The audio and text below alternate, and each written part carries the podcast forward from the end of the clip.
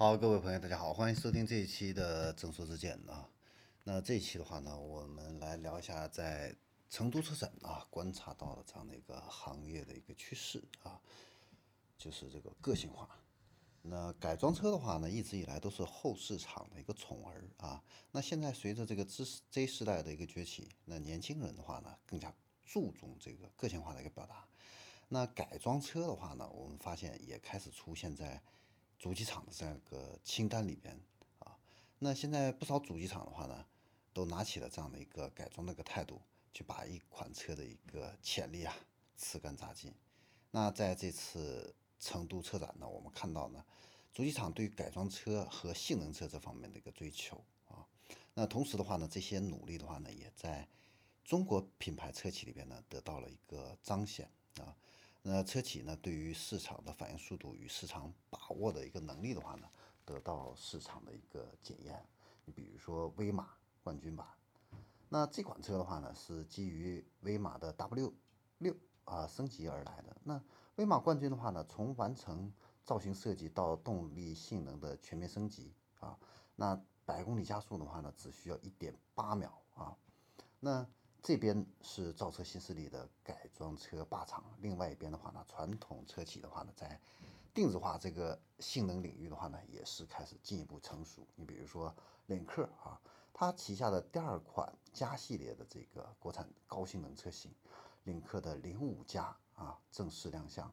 那这款车呢，它的外观呢，使用了更激进的空气动力学的一个套件。那动力方面的话呢，是采用 2.0T 的涡轮增压发动机。百公里加速的话呢，只需要六点五秒啊。那在这种个性化需求领域的话呢，性能啊是绝对的主角，但不是全部。那伴随着这个年轻化跟女性化购车人群的一个增加呢，一些小众市场呢也收得了额外多的这样的一个关注。你比如说小蚂蚁啊，是奇瑞的小蚂蚁啊，它有一个女王梳妆台啊。那这款车型的话呢？它是专门针对女性客户打造的。内饰方面的话呢，它有白色、红色、粉色三种色系啊，感觉的话呢，就像到了小公主的家里边啊。这个地板上呢也是铺了毛毯，中控台上呢摆满了这些呃女王的装饰品啊，像皇冠呐、水晶球啊、头饰啊这些啊。那这个车辆的后排的话呢，还有一个独立的啊女王专用座椅。那整个车呢？只能坐下两个人，后备箱呢还放了一个女王的梳妆台啊。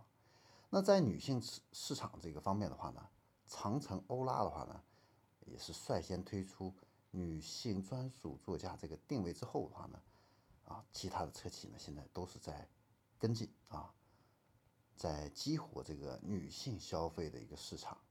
那在户外出游的这个市场里边的话呢，上汽大通呢更是推出了。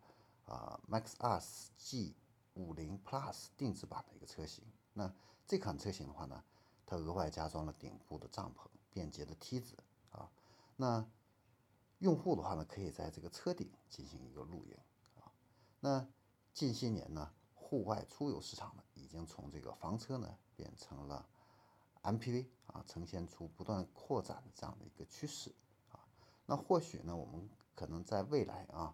会看到 MPV 承担更多的房车的一些智能，成为户外出游市场下一个增长点啊。